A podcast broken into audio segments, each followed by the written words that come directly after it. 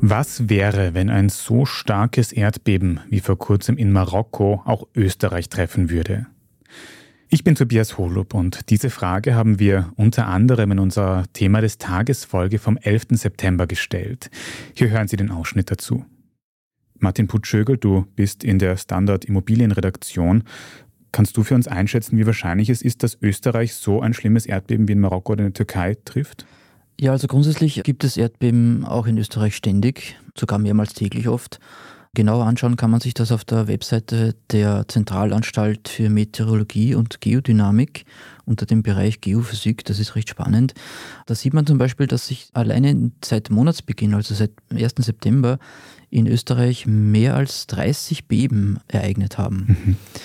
Jetzt ist natürlich so, dass die allermeisten von denen nicht spürbar sind für Menschen, weil sie eine Magnitude von 0 bis 1 oder 2 haben.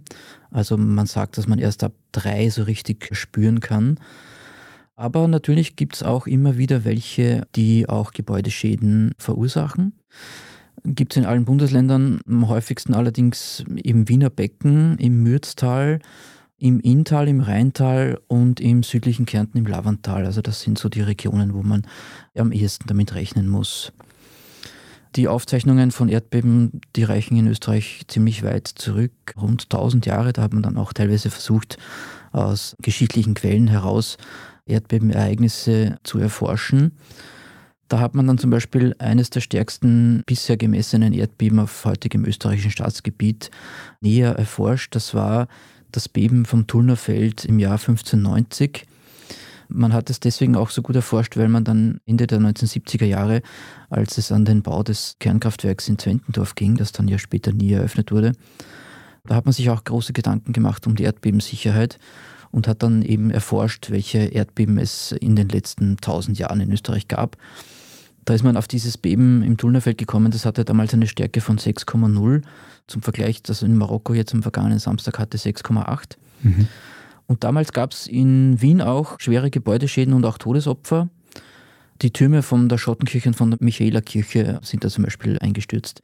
Das letzte stärkere Erdbeben in Ostösterreich ereignete sich vor etwa 50 Jahren, 1972 in Sebenstein. Das hatte damals eine Stärke von 5,3 auf der Richterskala und da stürzten auch Gebäude in der Umgebung ein. Und in Wien ist da zum Beispiel auch an der Universität ein Teil von der Balustrade abgebrochen. Also man sieht schon, es kommt immer wieder vor und natürlich kann man es nicht ausschließen, dass es wieder stärkere Erdbeben in Österreich gibt. Jetzt haben wir aus Marokko schon gehört, dass die Bauweise der Gebäude dort wohl auch einen großen Einfluss auf die Schäden gehabt hat, die es jetzt gegeben hat. Und auch in Wien, jetzt hast du angesprochen, die Universität, auch ganz alte Kirchen. Wir haben ja auch sehr viele Altbauten hier in Wien. Sind die Gebäude in Österreich, gerade in Wien, sicher gebaut gegen Erdbeben oder könnte es da auch eben zu großen Problemen kommen, falls wieder ein größeres Erdbeben kommt? Also es gab im April 2021 mal ein stärkeres Erdbeben in Österreich. Das war damals in Neunkirchen mit einer Stärke von 4,4. Aus diesem Anlass haben wir damals mit einem Statiker gesprochen. Der hat gesagt, also bei einer Stärke von 4,4 macht er sich überhaupt keine Sorgen. Da kann man einfach sich umdrehen und weiter schlafen, hat er damals gesagt. Aber wenn es zu stärkeren Beben kommt, dann wackeln natürlich auch bei uns die Häuser. Das kann man nicht ausschließen. Jetzt ist es allerdings nicht so, dass alle Häuser in Österreich gleich gebaut werden müssen, was die Erdbebensicherheit anbelangt. Es gibt gewisse Regionen, wie ich schon vorher erwähnt habe, wo eben Erdbeben häufiger vorkommen. Man kann sich das auch auf der Website von der Zentralanstalt für Meteorologie und Geodynamik anschauen. Da gibt es einen eigenen Bereich für die Erdbebengefährdung und die sogenannte Erdbebengefährdungskarte.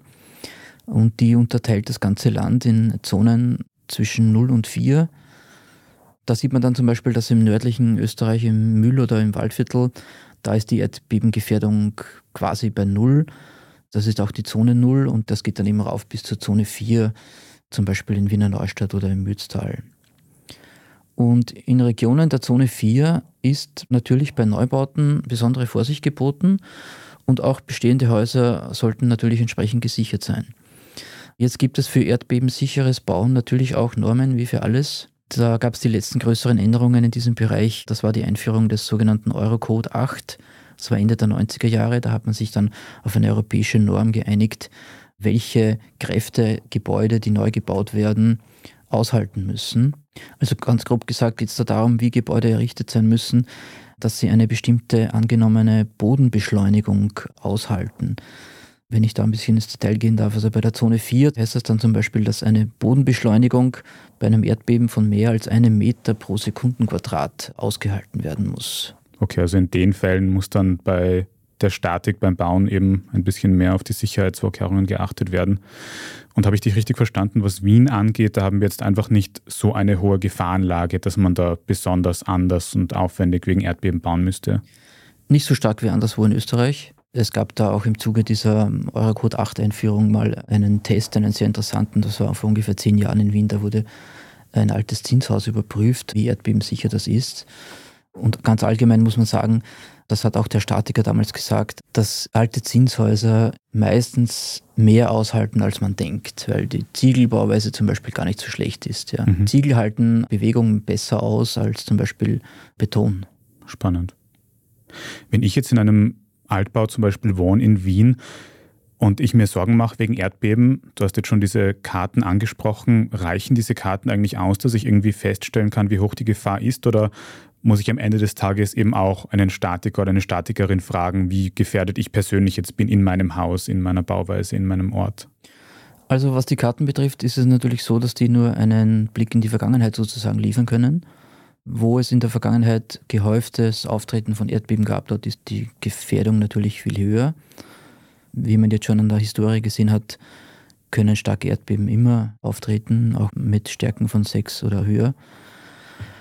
Bei einem Neubau muss man sich weniger Sorgen machen, sofern alles korrekt und nach dem aktuellen Stand der Technik ausgeführt wurde. Was ältere Gebäude betrifft, zum Beispiel Gründerzeitgebäude, die erfüllen diese modernen, strengen Standards natürlich noch nicht, aber wie schon gesagt, sind sie auch nicht so schlecht, wie man meinen könnte. Natürlich, wenn ein Gründerzeithaus aufgestockt werden soll, muss man das immer statisch alles komplett neu berechnen. Man muss manchmal auch ein Gebäude stützen mit Stahlträgern oder eine Bodenplatte neu machen. Solche Dinge sind ja alles möglich. Wer sich unsicher ist bei seinem eigenen Haus oder wer es genau wissen will, kann ähm, natürlich einen Statiker beauftragen. Der kann einen Ingenieurbefund machen, wo dann die Bauteile überprüft werden auf ihre statische Tauglichkeit. Und natürlich ist auch Leuten zu raten, die vorhaben, ein Haus zu kaufen in einer von diesen stark gefährdeten Regionen, dass man dann unbedingt beim Ankauf eine technische Überprüfung durchführen lässt von einem Statiker. Alles weitere über das fatale Erdbeben in Nordafrika und vor allem auch die überraschenden politischen Gründe für die mangelnden Hilfeleistungen dort kann man in der Thema des Tages Folge vom 11. September ausführlich nachhören. Die findet man überall, wo es Podcasts gibt.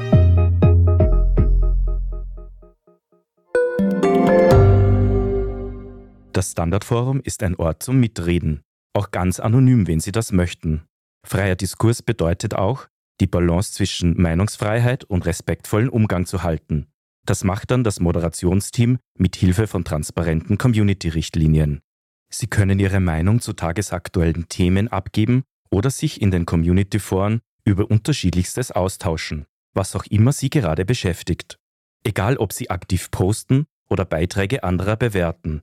Ihre Stimme findet Anklang bei über 100.000 aktiven Userinnen und Usern. Einfach bei dst.at/forum anmelden und losreden.